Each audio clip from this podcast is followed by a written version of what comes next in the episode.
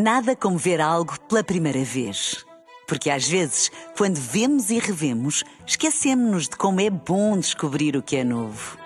Agora imagine que viu o mundo sempre como se fosse a primeira vez. Zais. Veja como se fosse a primeira vez.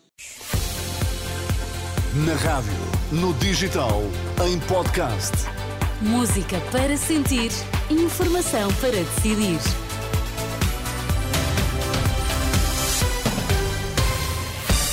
Notícias na Renascença. Para já, Miguel, quais são os títulos em destaque? Decisão aprovada. As corporações de bombeiros vão passar a cobrar uma taxa aos hospitais que retenham as macas das ambulâncias. Mortalidade em excesso prossegue. Desde o Natal morreram mais 1.600 pessoas do que o esperado. As notícias no T3 com o Miguel Coelho. Está decidido, as corporações de bombeiros vão passar a cobrar a partir de quarta-feira uma taxa aos hospitais que retenham macas das ambulâncias. A decisão foi aprovada esta tarde pela Liga dos Bombeiros Portugueses, como confirma o presidente António Nunes. A partir de quarta-feira, dia 10, eh, nós vamos eh, passar a solicitar aos hospitais que façam o ressarcimento das despesas que os bombeiros estão a ter pela imobilização das suas ambulâncias, das suas macas e dos seus bombeiros nas urgências hospitalares. António Nunes diz ainda que não quer que recaiam sobre os bombeiros os problemas com que os hospitais se debatem. Não podemos uh, estar nós a subsidiar o mau funcionamento dos hospitais uh, perante uma situação que se está a agravar. Isso está-nos a prejudicar está-nos a causar três problemas. Um problema de gestão de pessoal, um problema de gestão de, de meios, de viaturas e um, um relacionamento que está a agudizar-se com as comunidades. A Liga de Bombeiros eh, decidiu assim avançar com a cobrança de uma taxa aos hospitais pelas macas retidas. A decisão tomada esta tarde vai ser levada amanhã à reunião com a direção executiva do SNS. Depois da primeira hora de espera, as corporações passam a cobrar uma taxa que terá um agravamento de 50 euros por cada duas horas com a maca retida nos hospitais. E há mais de duas semanas que Portugal registra um excesso de mortalidade. Desde 24 de dezembro morreram mais 1.600 pessoas do que seria de esperar, de acordo com os números do sistema Sistema de Informação de Certificados de Óbito. O pico da mortalidade foi registado a 2 de janeiro, quando morreram 546 pessoas. É preciso recuar a 2021, em pleno pico da pandemia, para uh, recuar a números semelhantes. Nos últimos 15 dias foram registadas ao todo 7.100 mortes, com o número de óbitos a ter sido superior a 500 entre os dias 1 e 3 de janeiro. A falta de professores tende a agudizar-se. Só nos dois primeiros meses deste ano aposentaram-se mais professores do que em todo o ano de 2018. Em janeiro e fevereiro deixam a escola pública 749 docentes e educadores de infância, de acordo com as listagens da Caixa Geral de Aposentações. Só este ano letivo, em seis meses, já se aposentaram 2.164 professores, mais de 600 em comparação com o igual período do ano passado. Entretanto, hoje no continente estão a concurso 586 horários para outros tantos professores. É o número mais alto desde o início do mês. De acordo com o site Escolas Perto de Mim, faltam docentes em mais de 260 escolas, especialmente em disciplinas como português, biologia e geologia do primeiro ciclo do ensino básico. E foi hoje publicada em Diário da República a chamada Estratégia Nacional para Erradicar a Pobreza Energética. São medidas, Miguel, para implementar até 2050. O plano prevê que o número de pessoas sem capacidade para manter a casa adequadamente aquecida seja reduzido de 10% em 2030 para 5% em 2040 e 1% em 2050. São também fixadas metas progressivas para garantir uh, que uh, haverá habitações frescas durante o verão e casas sem problemas de infiltrações, umidade ou elementos apodrecidos. Luísa Schmidt, socióloga e investigadora do Instituto de Ciências Sociais da Universidade de Lisboa, lembra que Portugal é um dos países europeus com maiores índices de pobreza energética, situação agravada pela crise na habitação. Portugal, segundo os dados do Eurostat, uh, em 2020 constava como o quinto país da União Europeia onde as pessoas apresentavam menor capacidade para manter as casas devidamente climatizadas, sendo que quase 20%, cerca de 20% dos cidadãos portugueses estavam mesmo caracterizados como sujeitos em situação de pobreza energética.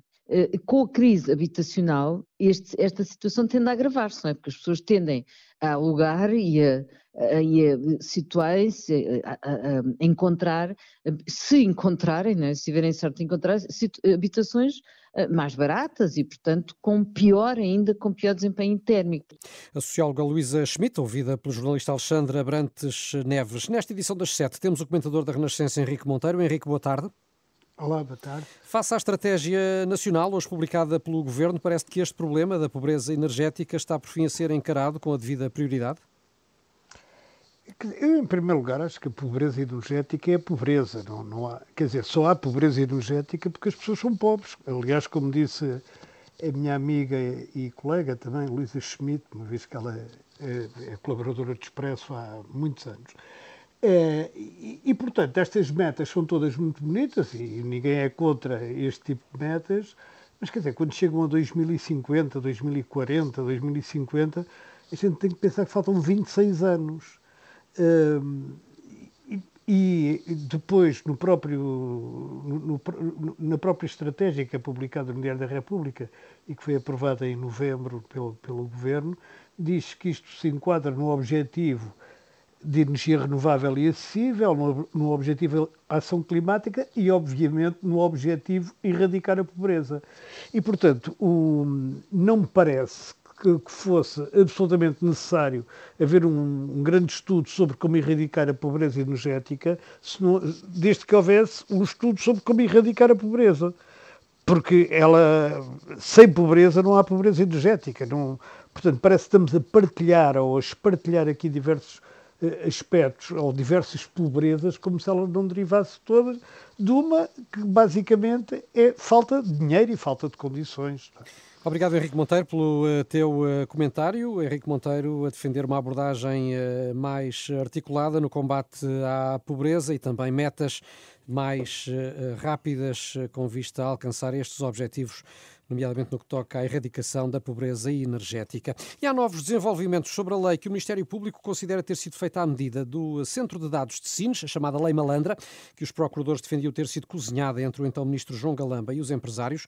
Hoje, na sequência de uma interação entre a Presidência da República e o Governo, uh, soube-se que essa lei foi retirada do pacote legislativo publicado em Diário da República. Pedro Mesquita. E justamente, começo por uma nota divulgada hoje no site oficial da Presidência da República, onde Marcelo Rebelo de Sousa explica que a 15 de dezembro, e nomeadamente tendo em conta as dúvidas e controvérsias eh, relativamente ao diploma, em particular as partes relativas ao licenciamento industrial, este foi devolvido à presidência do Conselho de Ministros. A nota de Marcelo explica eh, depois que o diploma hoje publicado corresponde a uma nova versão que reduz significativamente as questões mais controversas.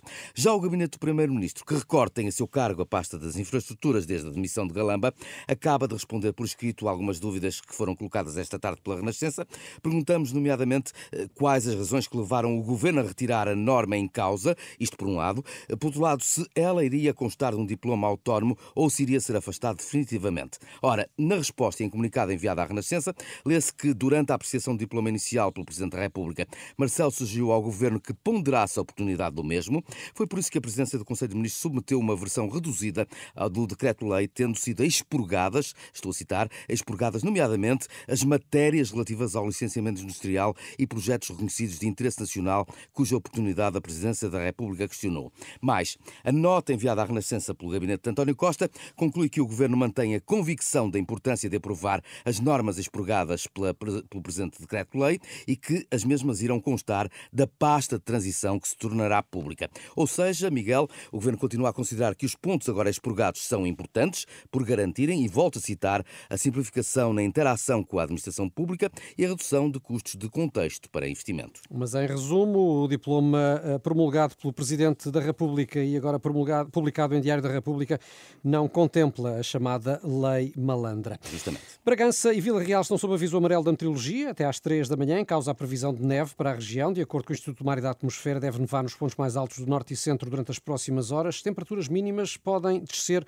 aos 3 graus abaixo do zero em Bragança, mas de acordo com as previsões, eh, Renato, uhum. no final desta semana, a temperatura eh, pode descer ainda mais eh, no continente. Há a possibilidade de se atingirem 8 graus abaixo de zero na quinta e sexta-feira, junto à Torre da Serra da Estrela, uma vez que é esperado mais frio a partir de quinta-feira. E aí falavas aí da neve. A neve é uma daquelas coisas que a ideia, não é? É muito bonito, É muito bonito. pensar, mas depois na, na prática é muito chato. Sim, dói na pele, Dói na pele e a, a vida das pessoas fica muito mais eh, complicada para te deslocares de um sítio para o outro. É uma chatice. Enfim, são sábia. 7 e 9 e 10. Já sabe que as notícias da Renascença estão sempre em rr. Nada como ver algo pela primeira vez. Porque às vezes, quando vemos e revemos, esquecemos-nos de como é bom descobrir o que é novo. Agora imagine que viu o mundo sempre como se fosse a primeira vez. Zais. Veja como se fosse a primeira vez.